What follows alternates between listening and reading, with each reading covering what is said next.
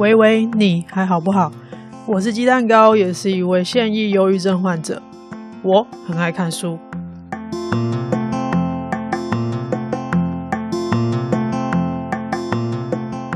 本期节目感谢 Readmoo 读墨电子书平台赞助电子书，推广电子阅读。感谢 Reimu 行销窗口的协助和包容。Reimu 赞助电子书给听众跟读者，完全不干涉节目内容。我没有拿零用钱，但可以完全照自己想要的方向选书、聊书。你就当做是我推坑你一起看电子书吧。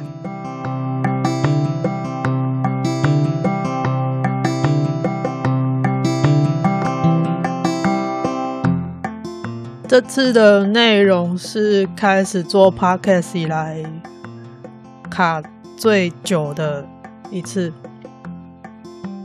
稿子写不出来就算了。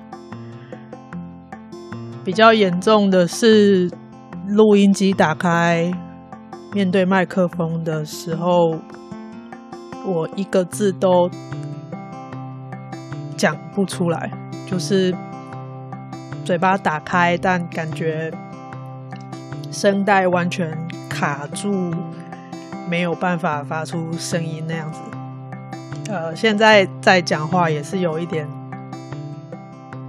脸部肌肉失调，嘴巴有点僵硬，可能跟我近期在探索的议题，还有回想的个人生命历程有关，在我录音的这个当下，我已经试着跟医师还有心理师讨论了很多次，但这一集的内容还是一直从十月底拖到现在，都快年底了才顺利的开录。在这边真的非常谢谢。Readmoo 的行销窗口的关心还有包容。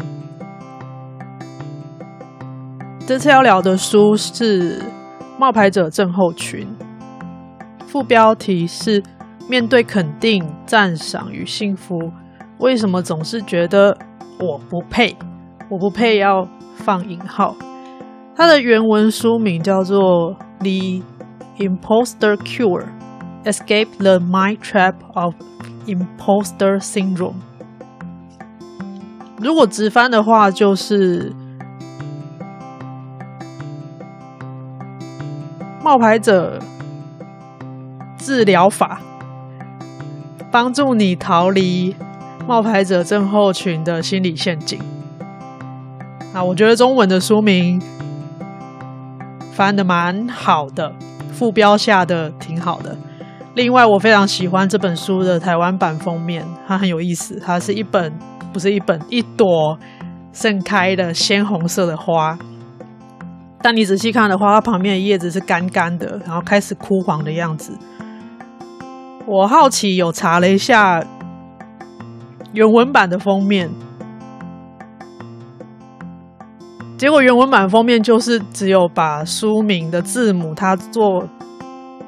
字形的设计，把它排版用色块塞满，所以我才发现台湾版的商周出版社，它是另外找了设计师来做这个封面的，这一点让我印象很深。然后我仔细看了读墨的书籍介绍页，它第一行就说明了封面的设计理念。他说。受冒牌者症候群所苦的人，明明外在成就亮丽耀眼，但内心却因不断的自我怀疑而焦虑挣扎，就像艳红的花朵搭配枯槁低垂的叶片一般。我觉得设计师真的完全抓到了这本书要表达的。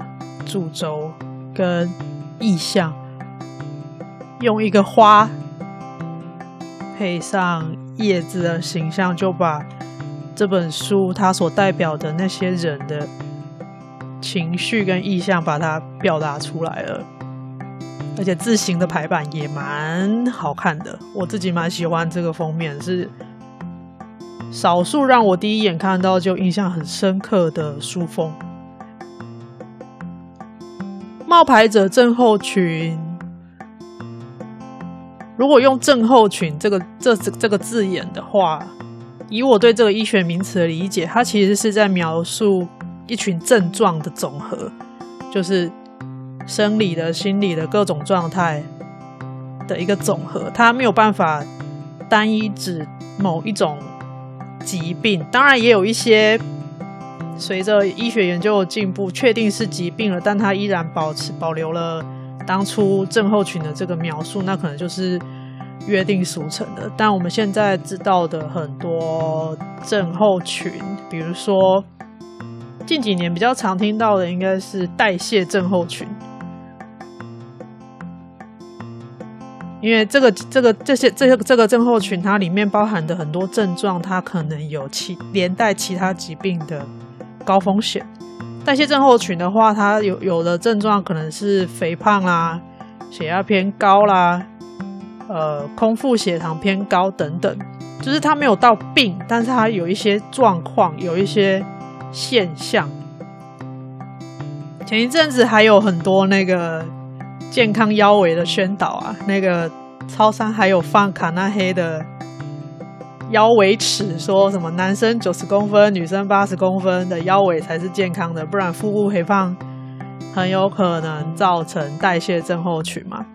那代谢症候群它就会有心血管疾病跟糖尿病等等慢性疾病的高风险。但是到底是什么造成代谢症候群，没有办法确定。原因很复杂，可能来自生活形态，可能来自遗传，可能来自压力，或是其他疾病。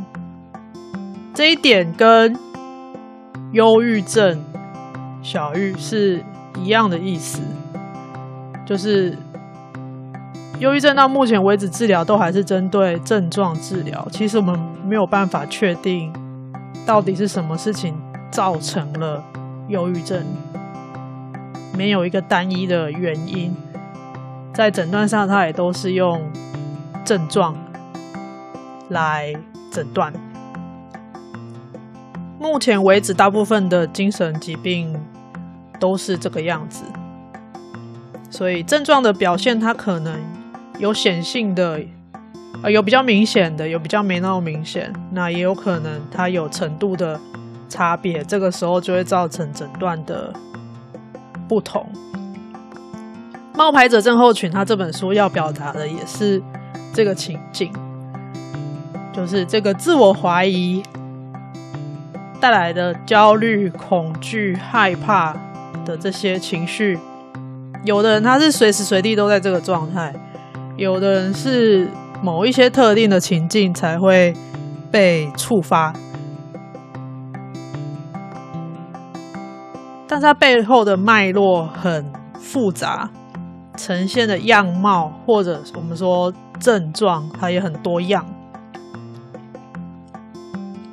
作者说，可能是不安全感、自我怀疑、害怕失败及完美主义，也或许是自我批评、低自尊、无法接受赞美。或是只盯着自己的短处，他能警惕我们不要自大，也是给予自己万一事情真的搞砸了的安全网。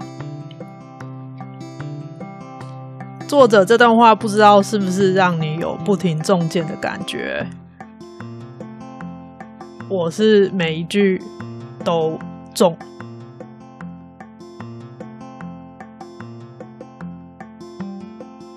有研究估计，百分之七十的人都曾经有过类似这样子的情绪经验，就是刚刚作者讲的这些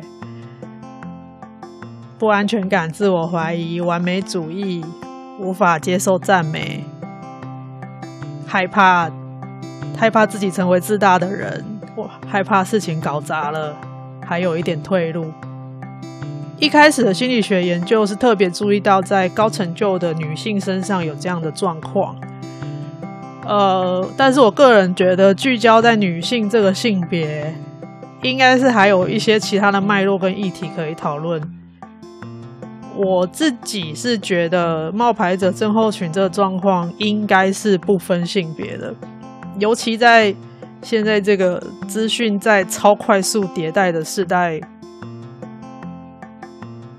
那种我不够格，我不配，我好像只是刚好在这里，我运气好的这个状态，我想应该不分性别，大家都会出现。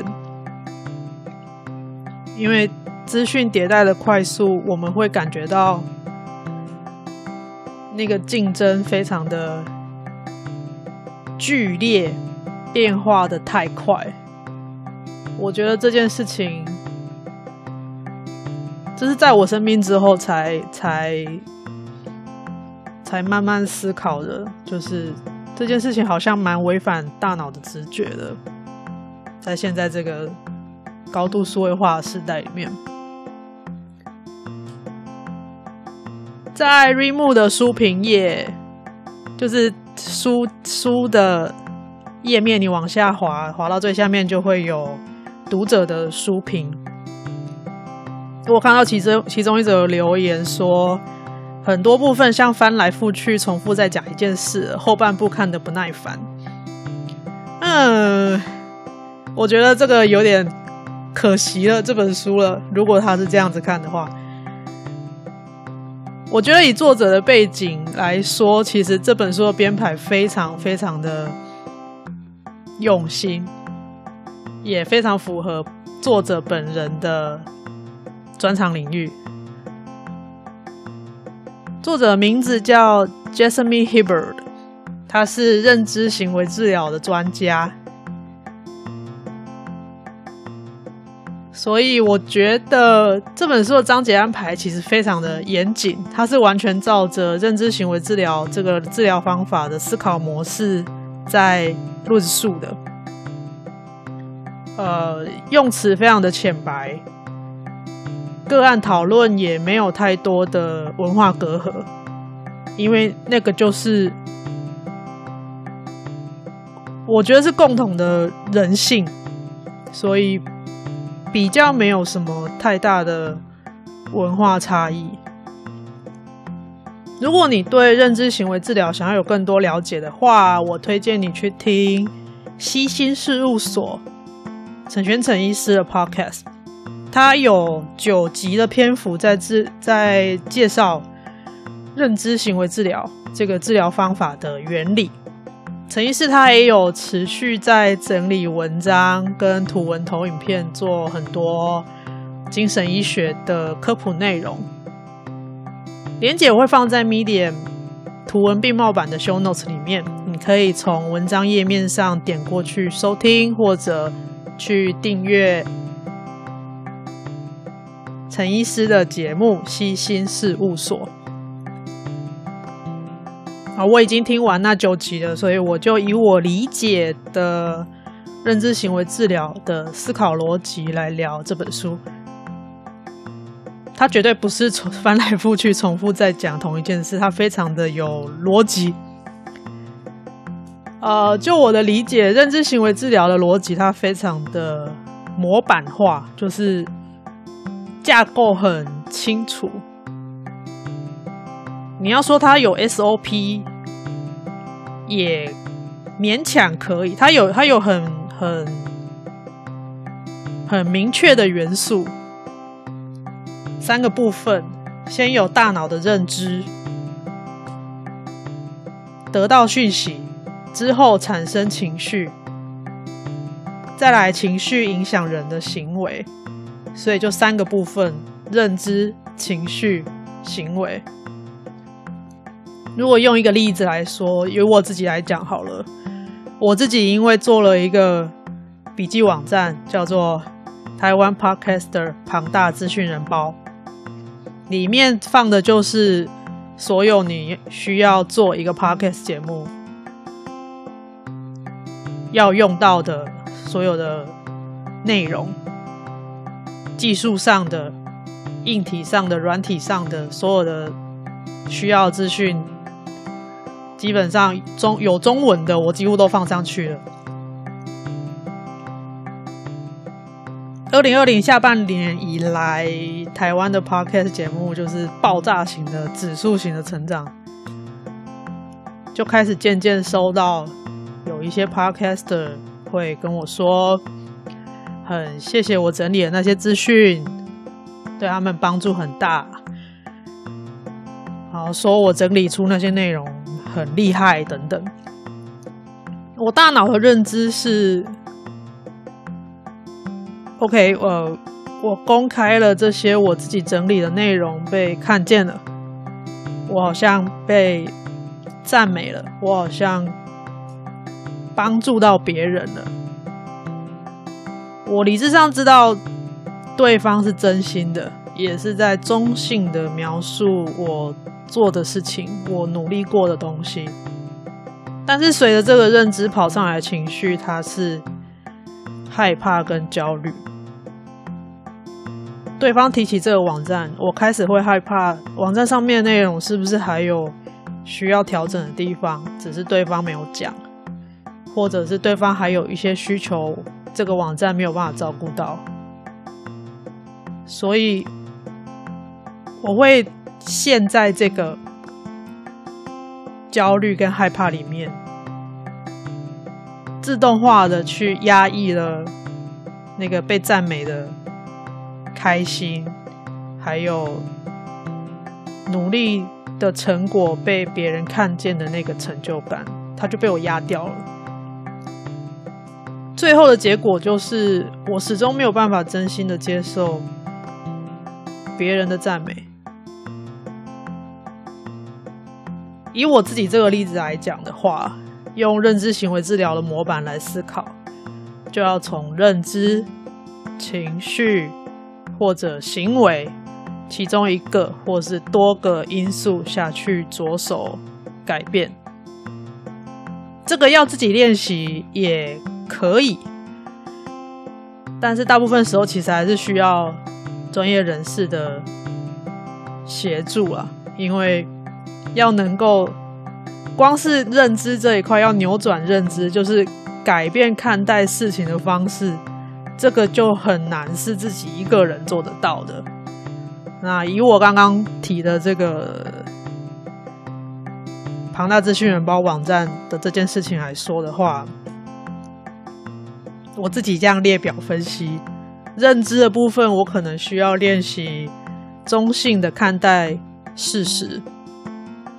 事实是，这个网站内容确实很丰富，而且内容也持续有在更新。中文的内容已经越来越丰富了，跟一开始大部分都是，绝大部分的创作资源都是英文，中文只有非常少数，所以一点点。现在中文的内容的确非常丰富了。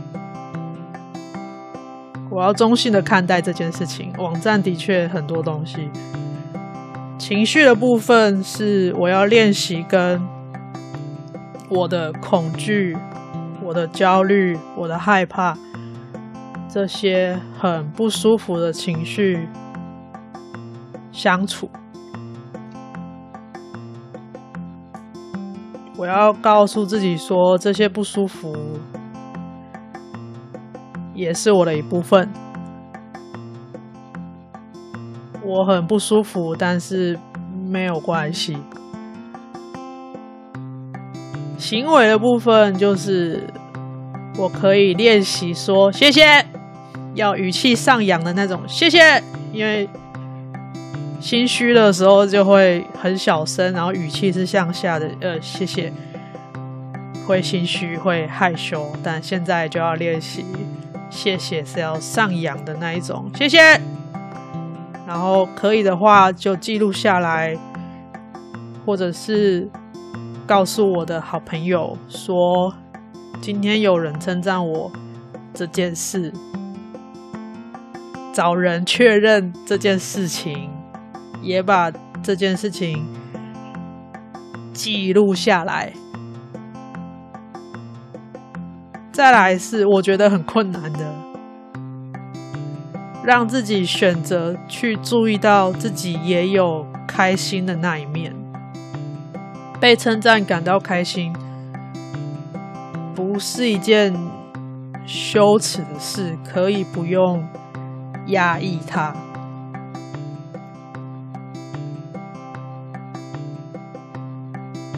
我觉得这件事情非常非常的困难，在书里面他也提到了很多很多的个案，在面对赞美的时候都会非常非常难以接受，所以我想，呃，可能真的不是那么容易。如果你需要的话，可以找。心理师或是医师协助你，我想心理师可以提供的协助会多一点。当然，不是每一个心理师在执行治疗的时候都用认知行为治疗的这个模板，但大致上他会做的事情，会有一部分是这个提醒你，提醒你事实是什么，提醒你还有。可以不同的看待事情的角度，提醒你，你有很多不一样的情绪，那些东西都是你的一部分。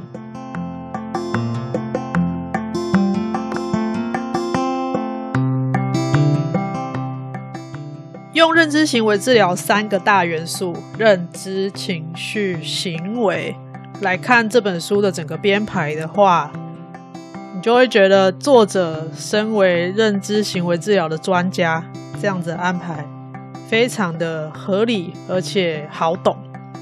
整本书作者分成三大篇，他第一大篇先讲冒牌者症候群会发生的情境，让读者知道说啊，原来原来这个状况就是冒牌者症候群发作了。冒牌者症候群发作起来，你就是会有很严重的自我怀疑，在自我怀疑的当下，会有极度焦虑的情绪，会觉得自己所有的成就、生活的生活的所有一切都是运气好，其实自己根本不够格，根本没有资格拥有这这一切。伴随着自我怀疑而来的，就会有一个害怕跟焦虑的情绪。在处理跟排解这个害怕、焦虑的情绪的时候，会有两种很极端的表现。一种是永远都觉得自己不够好，所以不断的逼自己前进，没有办法停下来，然后就把自己推到过劳的状况。总是在突然停下来的时候，才发现自己已经累垮了。因为在那个那个被把逼把自己逼前进的过程当中，没有办法察觉到自己有多疲累，所以就会导致过劳的状况。另外一种是觉得自己永远没有办法达成理想的完美的状态，那种无法达成的感觉是非常的。绝望的，既然做不到，那就干脆保持距离，或者是逃避，不要做。万一事情失败了，就可以有一个理由告诉自己说，那都是因为我没有去做，或者那是因为我没有认真做。它就是一个非常完美的安抚自己的。理由。第二大篇，他讨论自我怀疑背后的恐惧、焦虑的这些所有的不舒服的情绪，还有身体可能的反应。这些情绪会不会勾起来？可能来自童年，或者是个人生命历程不同阶段的某些事件，可能你不见得记得。但是那个情绪它在。如果回顾你的人生历程的话，也许会有一些帮助。你可以理解自己为什么会脆弱，在什么时间点、什么状况下，可能需要一个拍拍或是一个抱抱。会有这个恐惧跟焦虑的情绪，很多时候是以前你有有过讨拍拍、讨抱抱被拒绝的那种很不好的经验。回顾这些历程，不是要把自己摆在被害者的位置去找加害者，或者是去指责，呃，过去人生历程当中的某个谁谁谁。或者是我们呃、现在的那个用词应该叫霸凌吧，就是把自己放在被霸凌的角色，然后去找那个霸凌你的凶手。呃，倒不完全是这样，而是去厘清那个事件跟情境之后，知道自己的弱点在哪里。所以回顾生命历程，我觉得它会有很多很多的。不舒服，但是它是一个可以更加理解自己的过程。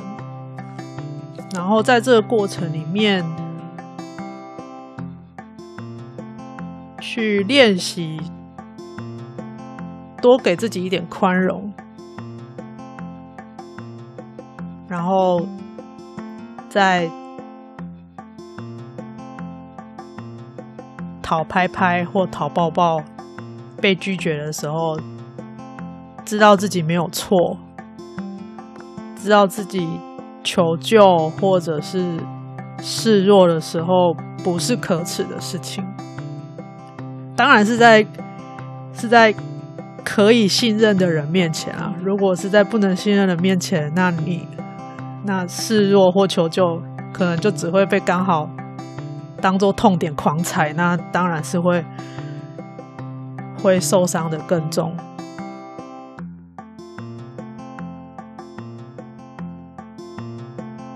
我自己在面对自己要有那种会出现那种讨拍拍、讨抱抱的的状态的时候，是觉得自己很羞耻的，觉得自己很。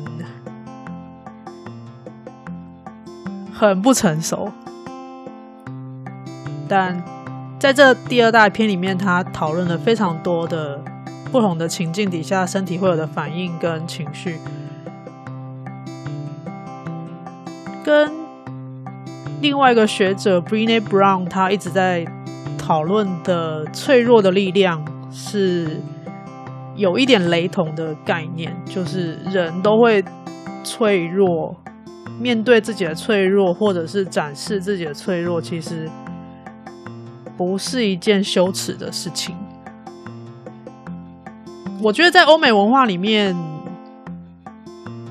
他们也会有这个困境，因为他们是需要展现个人的很强大的部分。在华人文化里面，好像我们也不习惯示弱。就是个人的东西似乎不重要，我们是团体生活的群体动物，但都一样的困境，就是个人的个人的脆弱都会被忽略，所以这些这些理论或是说这些观察都是来自国外的学者、国外的研究，但我在想，它其实都是人性共通的。东西，所以其实我觉得没有那么多的文化隔阂。最后第三大篇，他说要相信你所有的获得都是你的值得。老实说，这一篇内容我看的蛮痛苦的，因为里面它有很多议题，就是我。近期在探索的生命历程相关的东西，甚至它很多句子都让我脑袋出现我的心理师的声音，非常雷同的用词跟句子。但我必须承认，这些题型都非常实用。我自己几个印象比较深刻的，呃，比如说觉得自己运气好，就是刚好运气好，但其实事实是，你也要有实力，你才有办法把握那样子的运气啊。光是中乐透不会让你真的发大财，中乐透之后破产的多的是。你要有能力，有那个实力去处理那一笔意外之财，你才会发大财吧。再来是要记得自己拥有选择，这个选择是拥有看待如何。呃，拥有如何看待眼前的事实的选择，我们可以，我可以选择注意开心的事情，但是我容易习惯性的纠结在困惑、害怕跟怀疑里面，然后就忽略掉了。开心的、有成就感的那一面。最后一个是要让自己前进的动力是来自开心的成就感所带来的那些能量，而不是充满磨耗的那种无穷无尽的追赶的感觉。无穷无尽的追赶就是来自焦虑嘛，觉得自己永远不够好。但如果前进的动力是来自，诶，我到目前为止做的还不错，所以我在这个基础上我还可以做什么呢？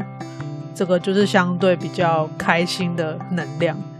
但我一直习惯性的会是那种充满耗损的，我觉得我还不够好，所以我一直在好像在快马加鞭的状态。但快马加鞭只能赶路啊！但是我一路上都是用赶路的方式在在过，所以我就我就坏掉了，非常困难。但是真的就是要如书里面说的，要相信你所有的获得都是你的值得。所以前面那个留言说后面看不下去，我觉得太可惜了。第三大篇其实是非常非常非常非常精华的部分。我想从前面的累积起来，你了解了这件事情的全整个事情的全貌、情绪的全貌之后，最后面才是最重要的部分。所以用认知行为治疗的逻辑模板来看。认知、情绪、行为三个部分。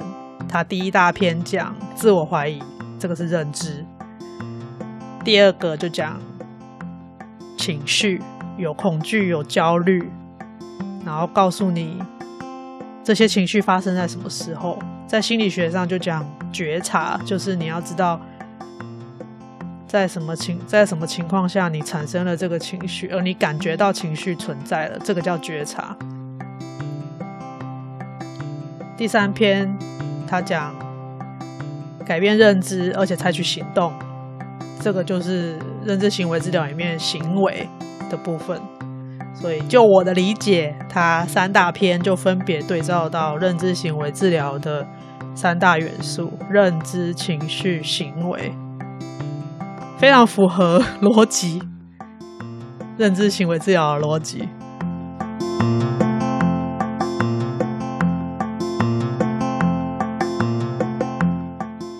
本期节目感谢 r e m o 读墨电子书平台赞助电子书 r e m o R E A D M O O 繁体中文电子书数量最多的本土平台。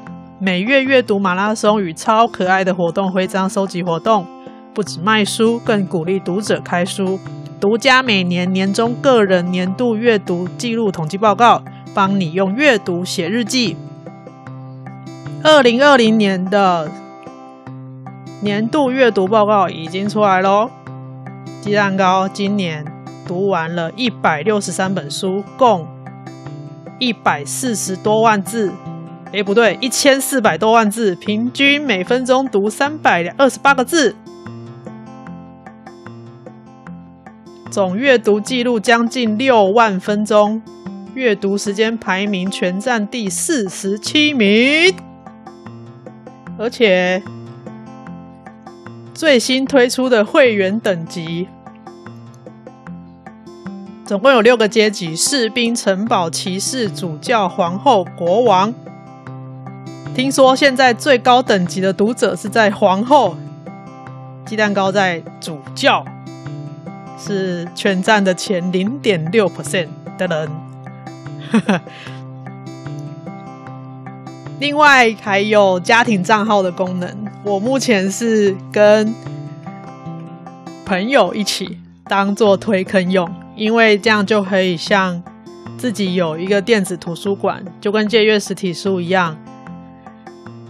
一本书在家庭账号里面的成员，大家可以轮流读，但每一个人都有自己的独立书柜跟阅读进度，可以共享一本书，但是不互相干扰。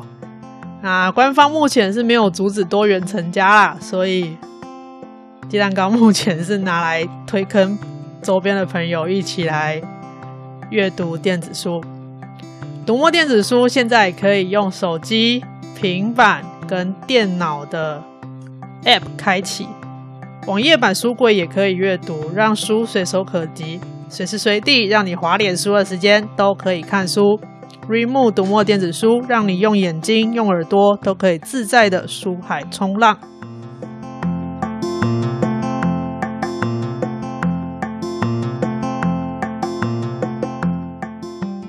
冒牌者症候群呢？我推荐一个我自己很喜欢的 podcast 节目，叫做《顶楼加盖》。他们是阿斐跟 Danny 两个男生聊他们自己的生活，或者是回应听众的信件。这次想要推荐的是他们的第二十三集，他们现在已经有四十多集了啦。我想要推荐，这次要推荐的是第二十三集，是回应听众的，叫做“性爱自修室”。他们是写信的信，“性爱自修室之人不能只有眼前路，没有身后身”。这一集他们就是两个人在聊他们自己的冒牌者症候群，聊他们自己在生活当中面对到的这些觉得。我不配啊，我没资格啊，或者是说没有办法真心接受别人的赞美的困境。最后呢，他们的结论是要怎么评价自己，是可以再多思考的事情。要从外在的评，要从外界的评价来看自己，还是要从内在自己肯定自己？来看自己的价值，又或者是跳出来看，有的时候，在一个高度竞争的环境里面，你就是会觉得自己是个笨蛋，是个非常不够格的人。但是走出这个圈圈之后，其实你超强。他们两个的讨论，其实最后没有一个。非常明显的结论，但我很喜欢他们这样子的讨论，因为本来就没有什么结论啊。但他们把他们自己生活的困境跟思考的过程，在这一集里面聊了非常多，我自己听了三四遍了啦。这一集，人不能只有眼前路，没有身后身。我自己非常喜欢阿福跟 Danny 他们每一次的聊天。推荐给你《顶楼加盖》第二十三集。另外再推荐一首歌，是魏如萱的《恐慌症》。推荐你先看 MV，再听歌。这支 MV 它表现出来的是失序、焦虑的自我。我看这支 MV 是因为是柯佳嬿主演的，我是柯佳嬿脑粉，呃，可以再去听前面我聊那个想见你。不过那一篇那一那一集我应该没有显露太多脑粉的的的人格吧。恐慌症的 MV 是柯佳嬿主演的，那他用画面交错的方式去呈现他那个脑内的声音，不停的呐喊，不停的跟他说：“你不配啊！你现在的你现在的生活很糟啊！等等等等。”那这个造成他的认知失调，认知失调就是脑袋认定的事实跟现实的事事实。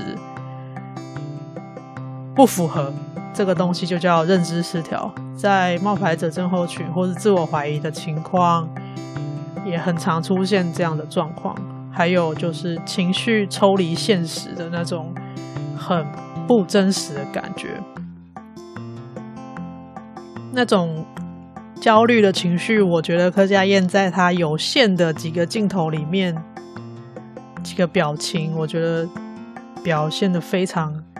非常的到位，所以推荐大家魏如萱的《恐慌症》这首歌。先看 MV，看画面，然后再听魏如萱唱那个恐慌的状态。她唱，她念诗，可以去体会那种。被困住了，被自己困住的那种很不舒服的感觉。但是随着这首歌开始结束之后，会有一种好像稍微被松绑。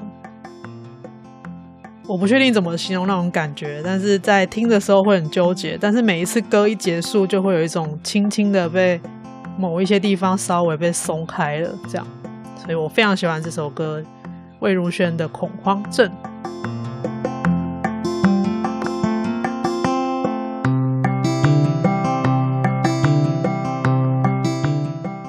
感谢 First Story 技术支援，节目网站已经上线喽！你可以在网站直接收听，针对每个单集打星留言或连接到各大收听平台。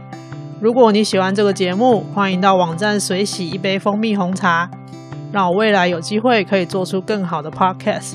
当然，你要随喜很多杯，我也是不排斥啦。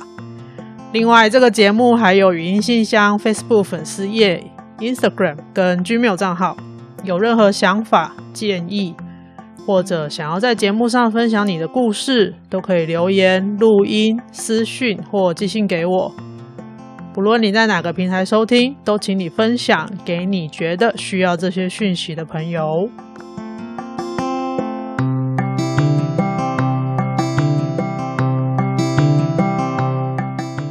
这次的说书好不好？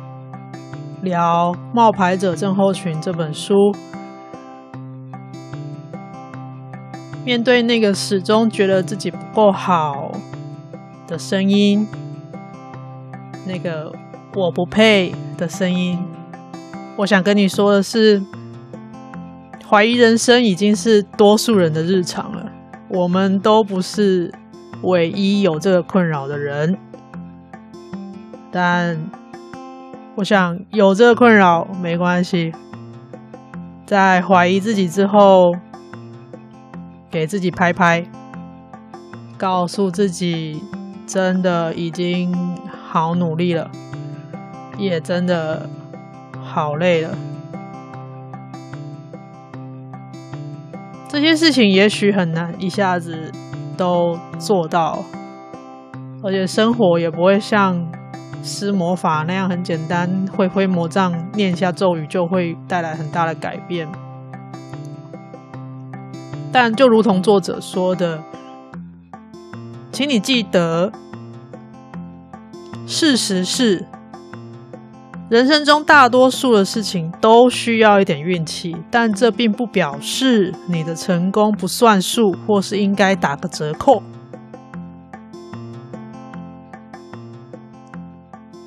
你是有价值的人，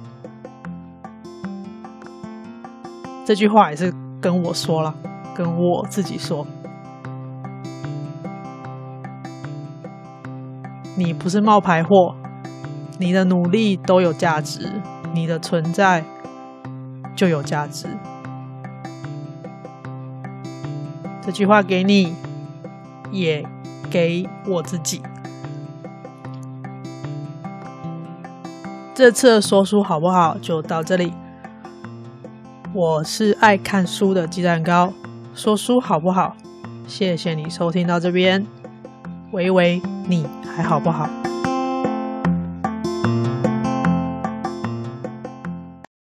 本期节目由财政部中区国税局赞助播出。你有在用电子发票载具吗？现在下载财政部统一发票兑奖 App，或上电子发票整合服务平台网站申请手机条码，把所有电子发票载具归户。不管是悠游卡、一卡通、iCash、各式会员卡、信用卡，还是网络电商寄到你电子信箱的发票。通通可以集中管理，自动兑奖。把领奖账户设定好，奖金就可以直接汇款入账。另外，还有云端发票专属奖项，有机会中一百万、两千块或是五百块哦。我自己有中过加码的五百块，很快就入账，超爽的。鸡蛋糕现在出门购物都请电子发票的商家帮我刷载具，或是卡片拿出来帮我存里面。不用再印一堆纸出来，还兑奖兑到眼花。偷偷告诉你，除了财政部官方的 App，还有发票存折跟发票怪兽这些好用的 App 可以集合记账 App 一起使用哦。人家都说理财就从记账开始，用一个通用手机条码管理电子发票，让你无痛开始记账，开始理财吧。